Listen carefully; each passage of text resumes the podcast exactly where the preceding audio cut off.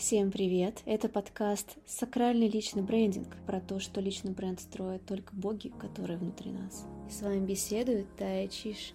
В серии этих подкастов я хочу охватить тему духовности, коснуться эзотерических учений и немного даже астрофизики, и показать, что мы можем строить личный бренд не просто как продолжение нас, нашего опыта и наших интересов, а как некая миссия и предназначение, которое поможет нам выйти на новый уровень. В прошлом выпуске касалась темы того, что люди могут находиться в абсолютно разных слоях реальности.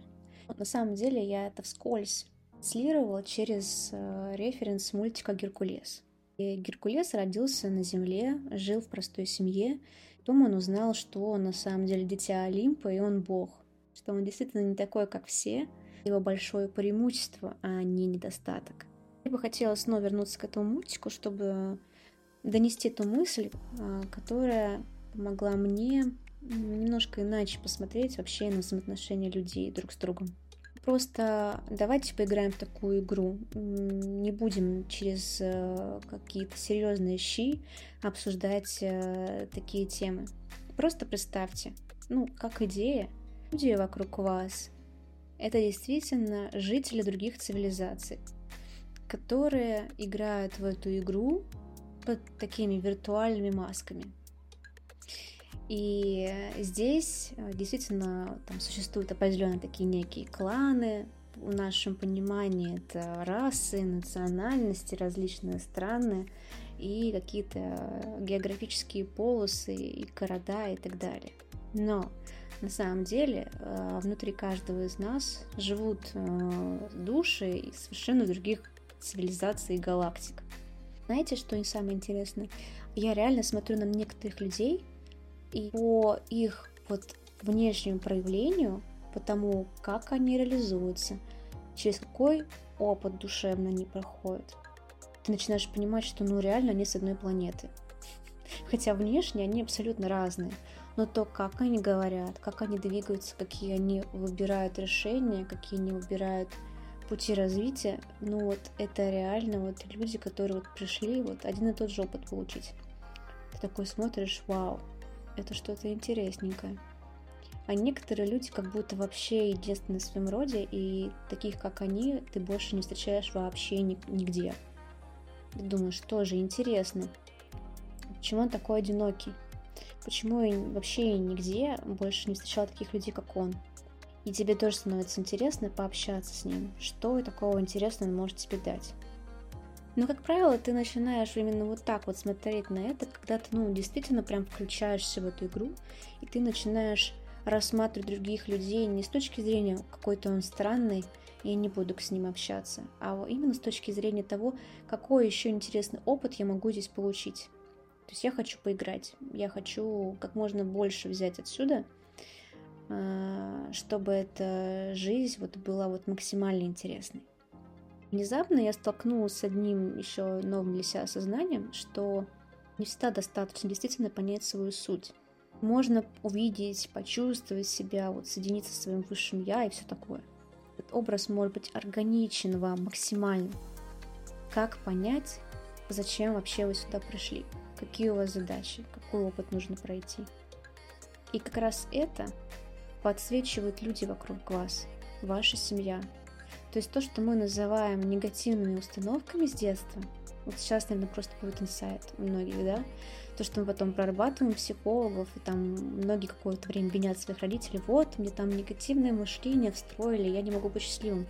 На самом деле, они вам транслировали не ваши негативные установки, а они вам подсвечивали, какой опыт вам нужно в этой жизни получить. Просто сначала эти осознания, они, как сказать, через конфликт у нас происходит. Мы сначала это воспринимаем как шрамы на своей душе, а потом мы это начинаем пересознавать, прорабатывать понимаем, а, вот в чем причина. То есть мне на самом деле надо стать более там, сильным, ответственным или более любящим. И мне вот так вот просто на это указывали, что меня этой черты характера нет, а она мне нужна потому что она нужна моей душе. Когда я смотрела мультик «Геркулес», мне нравилась история про то, когда он сначала оказался в одних условиях, а потом он понял, кто он на самом деле и какая его естественная семья. Ну, возможно, многие чувствовали или посещала такая мысль, что вот почему у меня, например, с друзьями, какими-то близкими мне по духу, какая-то такая эмоциональная, духовная связь, она сильнее, чем даже со своими родственниками. Хотя вроде бы это твои люди по крови, это твои гены, это твоя самая близкая семья, но она тебя почему-то не понимает. Ты иногда чувствуешь, что ты как будто родился из другой, ну, в другой семье. А кому-то повезло больше, у кого с семьей там очень сильный контакт, а кому-то там повезло меньше, и их родители вообще не принимают.